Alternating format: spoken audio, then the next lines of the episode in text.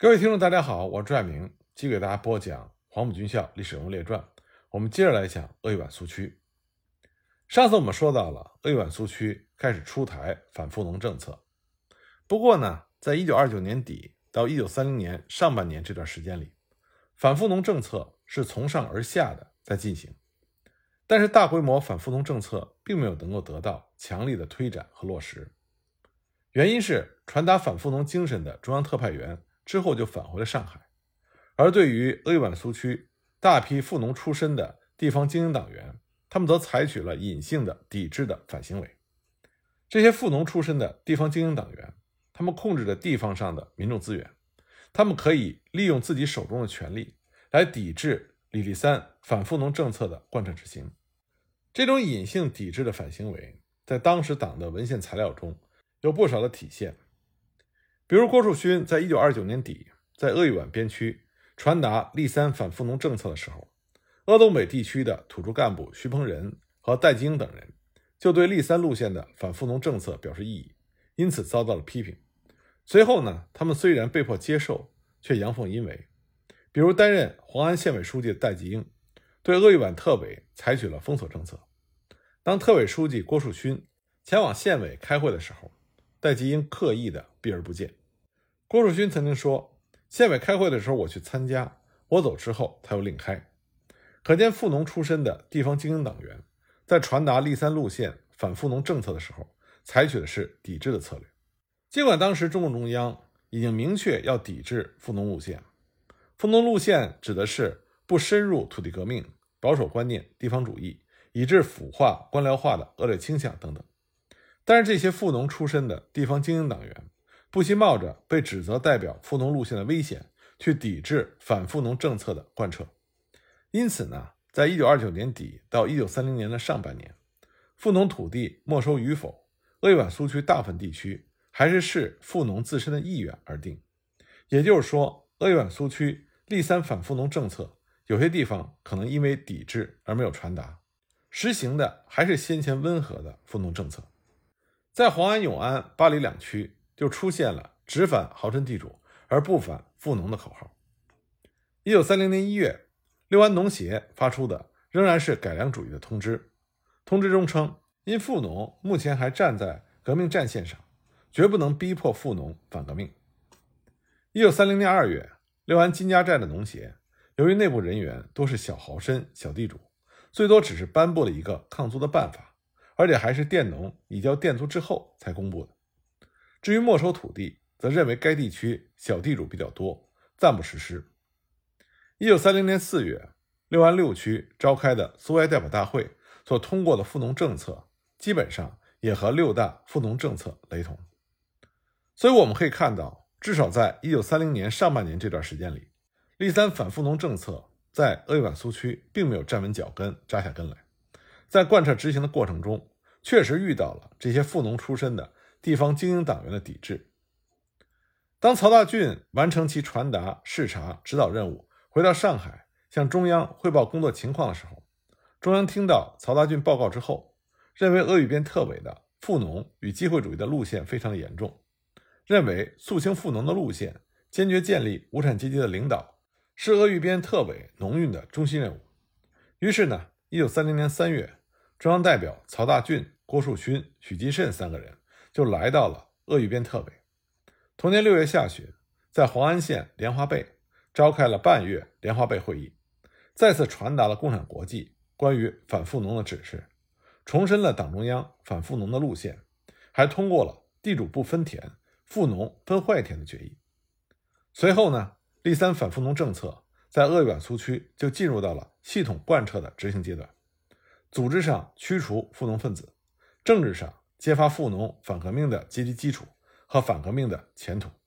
经济上征收累进税，打击富农在经济上的发展，必要时向富农大量的征发；思想方面反对富农思想，严防富农意识支配贫雇农的思想。这样呢，在这种政策推进的刚性面前，地方精英党员的抵制冲劲儿随之减弱，因此鄂豫皖苏区的反富农热潮逐渐的兴起。但是，一九三零年下半年之后，即使有的地方贯彻执行了立三反富农路线，也并没有走群众路线，而更多的是依靠地方的精英党员，如苏维埃委员和土地委员等包办。在鄂东北地区执行反富农策略，也没有发动广大群众的行动，反而形成了机关的反富农和少数同志的反富农。所以，负责分配的党员也多是视私人感情决定分配的对象及数量的多寡，就是所谓的感情式的分配、吃鸡式的分配。有的呢，还迁就同情富农，凭借感情的作用，使富农不受反富农政策的影响。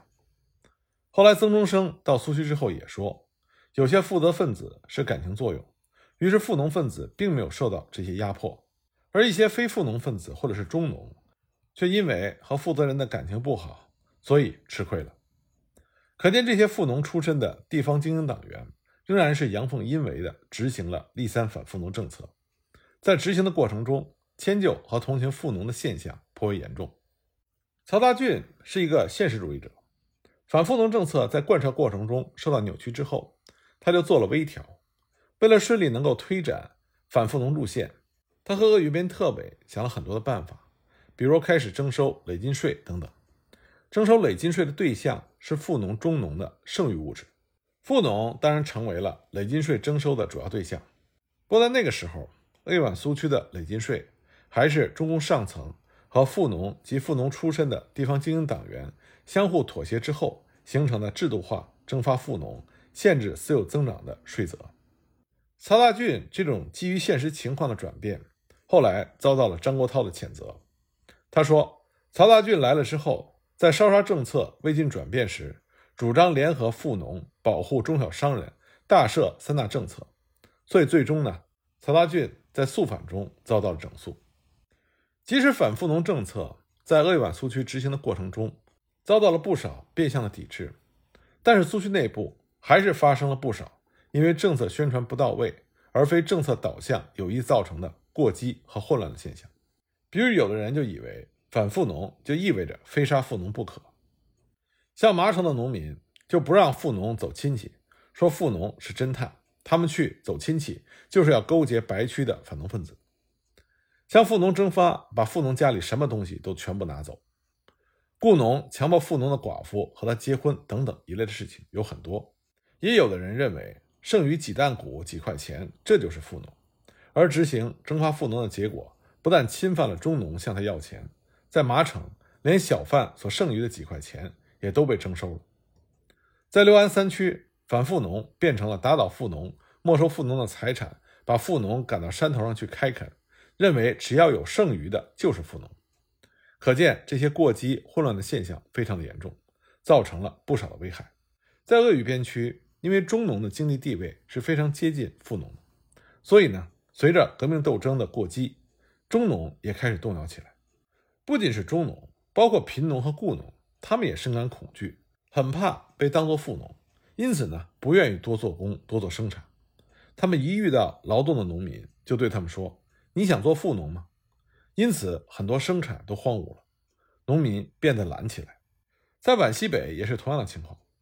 反富农的时候，没有把中农和富农的经济地位的界限划分清楚，这就极大的妨碍了中农的利益，让中农产生了严重的动摇。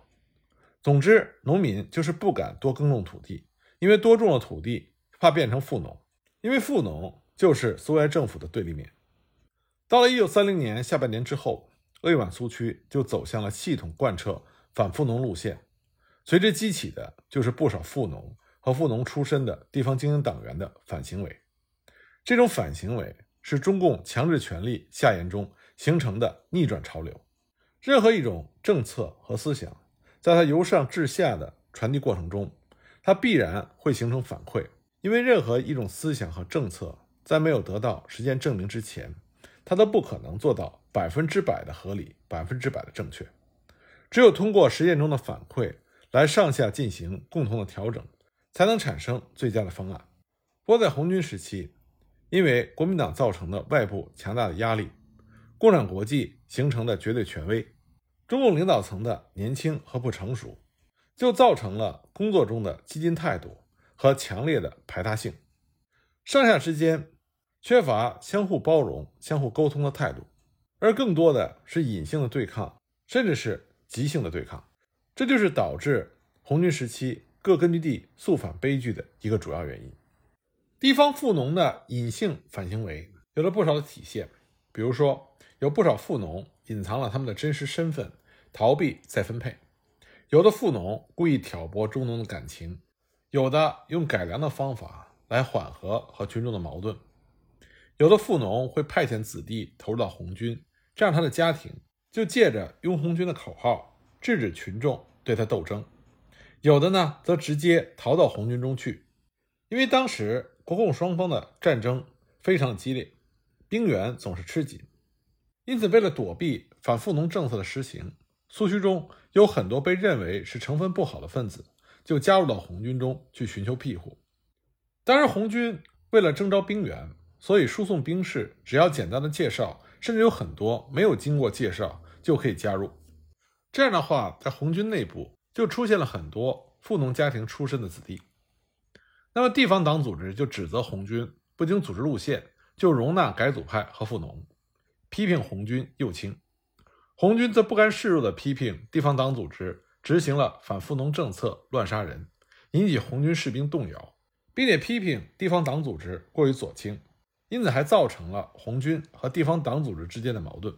我们要看到这些富农的隐性反行为，它并不是有事先的协调计划和组织。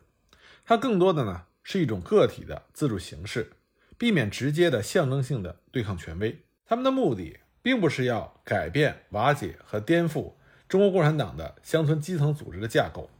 他们只是为了逃避中国共产党当时实行的严厉的反富农政策，来求得一种良性的生存环境。而富农的急性反行为，则不是为了自保，而更多的是带有明显的政治诉求的。反苏埃、反红军的举动。根据鄂豫边特委报告记载，有的富农以时常走亲戚、做买卖的名义，跑到白区，将苏区的情形报告给国军方面，或者是秘密的勾结国军向苏区发动进攻。有的呢，流亡逃逸到白区，实行公开的反动。麻城、光山的富农直接卷着东西跑到白区。各地有很多富农趁着反动势力向苏区的进攻。民众纷纷跑反的时候，富农会故意迟迟不跑，等到国军到来的时候，随着一起跑到县城或者是白区。名义上是说被反动派压迫去的，实际上一到白区就会领导着反动派出发进攻苏区。在白区各地反动的下层组织中，多半是由富农领导的。各地成立反动组织的时候，首先也是富农前去接头。这些情况都写在当时鄂豫边特委的报告里。而对于这种急性抗争的模式，有的甚至还是富农与富农出身的地方精英党员的合谋，这就直接造成了在鄂豫皖苏区的肃反中，富农就被认定是改组派和第三党在乡村的基础，富农往往就成为了肃反的对象，而那些和富农有关系的地方精英党员，有的因为害怕遭到反富农政策的波及而出现了叛变，有很多人认为。鄂豫皖苏区的肃反是张国焘来到之后才进行的，但这种认识是错误的。实际上，鄂豫皖苏区对以富农为对象的肃反，在张国焘到达之前就已经开始了，只不过那个时候肃反进行的比较和风细雨。张国焘到鄂豫皖苏区之后，肃反才变成了大规模的腥风血雨。六届三中全会之后，李立三下台，中央的政策出现了微调。来鄂豫皖苏区传达中央精神的特派员是曾中生等人。曾中生一九三零年九月份从上海动身，十月二十八日到达的湖北黄安。曾中生等人来到鄂豫皖苏区之后，非常艰难地对当地的军政结构进行了调整。不过呢，地方主义、军头势力笼罩苏区的局面并没有得到缓解。像许继慎，他手下的军政干部地主富农的成分较多。所以在当时苏区的报告中，曾经出现了地主和富农常出入许师长之门，许有时也公然袒护他们的言语。那么曾中生这些外来干部，出于现实合作的需要，不得不对地方经验主义进行妥协和退让。经过曾中生的妥协努力，取得了地方精英党员的合作，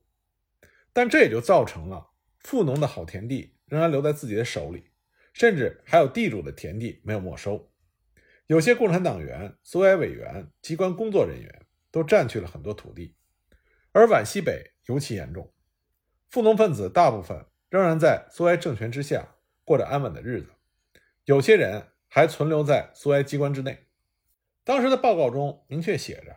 六安的四区八区把地主当作富农，富农当作中农，中农当作贫农，如此去分配土地是根本违反了分配土地的原则。霍邱的富农土地也不拿出来分配，地主的田地也不能坚决的没收，党内充满了富农，土地革命根本无法深入。可见鄂豫皖苏区当时富农和富农出身的地方精英党员对于反富农政策的抵制行为仍然非常流行。曾中生对此也没有采取过多的强制行为，这也是为什么1931年4月之后，张国焘来到鄂豫皖苏区。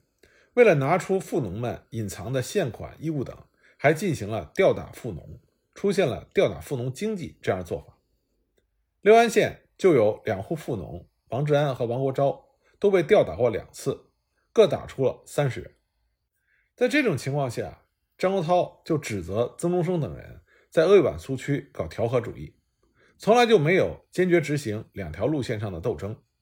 张国焘指责曾中生等人是所谓“立三路线”的残余，这也并非是无中生有。我们应该清楚地看到，红军时期中国共产党的政治组织架构实际上是一个三角关系：共产国际、中共中央和地方精英党员。因为客观的原因，这个三角关系并不是非常紧密而牢靠的。一旦一方转变了政策，就会引起比较大的波动。那么，在共产国际的指示下，中国共产党富农政策由联合富农而转变为反富农，这就不仅牵扯到每一个点上的转变，同时也牵扯到点和点之间在转变速度和程度上不同步这种相对关系的处理问题。但与此同时，这个不稳定的三角关系所处的大环境，又给予这个三角关系极大的外部压力，这就使得在处理问题的时候。出现过激的手段很难能够避免。我们应该清楚的看到，在张国焘来到鄂豫皖实行肃反之前，鄂豫皖根据地在执行党中央的决策的时候，的确出现了很大的偏差，甚至是非常明显的对反富农政策的阳奉阴违。当然，严厉的反富农政策，这是过于激进的，是有问题的。这也是为什么鄂豫皖苏区的很多地方党员对其抵制的原因。但是对于当时中国共产党的状态来说，他要想继续生存并且发展，就必须要强调这个政党的组织性和纪律性。因此，对中央的决议阳奉阴违、消极抵制，这是绝不能被容忍的。所以呢，鄂皖苏区肃反悲剧的发生也就成为了必然。本来呢，李立三早期是主张联合富农，不过后来根据共产国际的指示。又变为走反富农路线，但这个反富农路线在鄂豫皖苏区贯彻的并不充分。当然，我们前面讲到了，它有种种的客观原因。不过，王明等国际派却认为李立三就是执行了富农路线，批评指责说李立三同志始终企图使中国土地革命成为少数富农的，而不成为广大贫农和中农。对李立三这种指责实际上是比较冤枉的，因为李立三。他忠实执行了反富农路线，只是被富农出身的地方精英党员抵制和打折执行了，结果就造成了一种假象：李立三一直在执行富农路线。因此，在批评李立三的背景下所召开的六届四中全会，就在有关富农的政策上出现了更加激进、更加左倾的这种趋势。一九三一年一月，中国共产党的六届四中全会召开。王明在共产国际代表米夫的扶持之下进入了中央，开启了王明的左倾土地政策。他在两条路线一文中主张使富农得到缴坏的土地，反对富农。六届四中全会之后，一九三一年二月十七日，中央给鄂豫边特委来信指示，要加紧反富农，并且强调以坏的土地分配给富农。一九三一年四月，张国焘、沈泽民、陈昌浩等。代表党中央到鄂豫皖苏区传达六届四中全会的精神，并且成立了鄂豫皖中央分局。这本身就有加强对鄂豫皖苏区的领导、动员及控制的原因，因为在之前多份中央特派员巡视鄂豫皖苏区的报告中，都已经强调，鄂豫皖苏区充斥着地方主义和农民意识，因此，对于高度强调集权主义的中国共产党来说，这无疑是需要纠正和解决的。因此，张国焘等人来到鄂豫皖苏区反富农，既有民众再动员解决富农问题的原因，也有接着反富农、加强对鄂豫皖苏区控制权的成分。沈泽民是先于张国焘、陈昌浩经合肥来到皖西苏区的。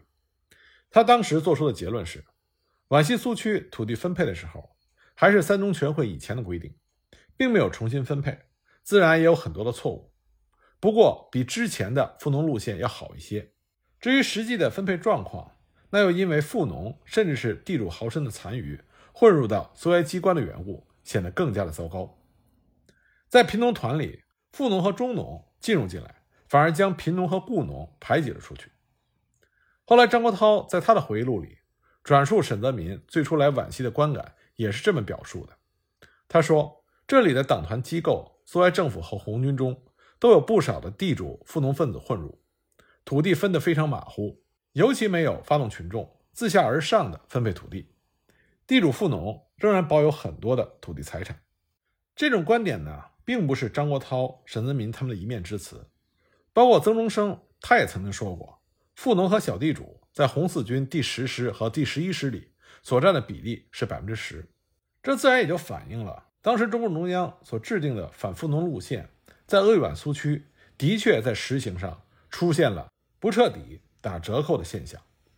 在张国焘的眼里，富农就是剥削劳动力、出电放高利贷的，是乡村的剥削分子，所以他们必须被剥夺政治权利。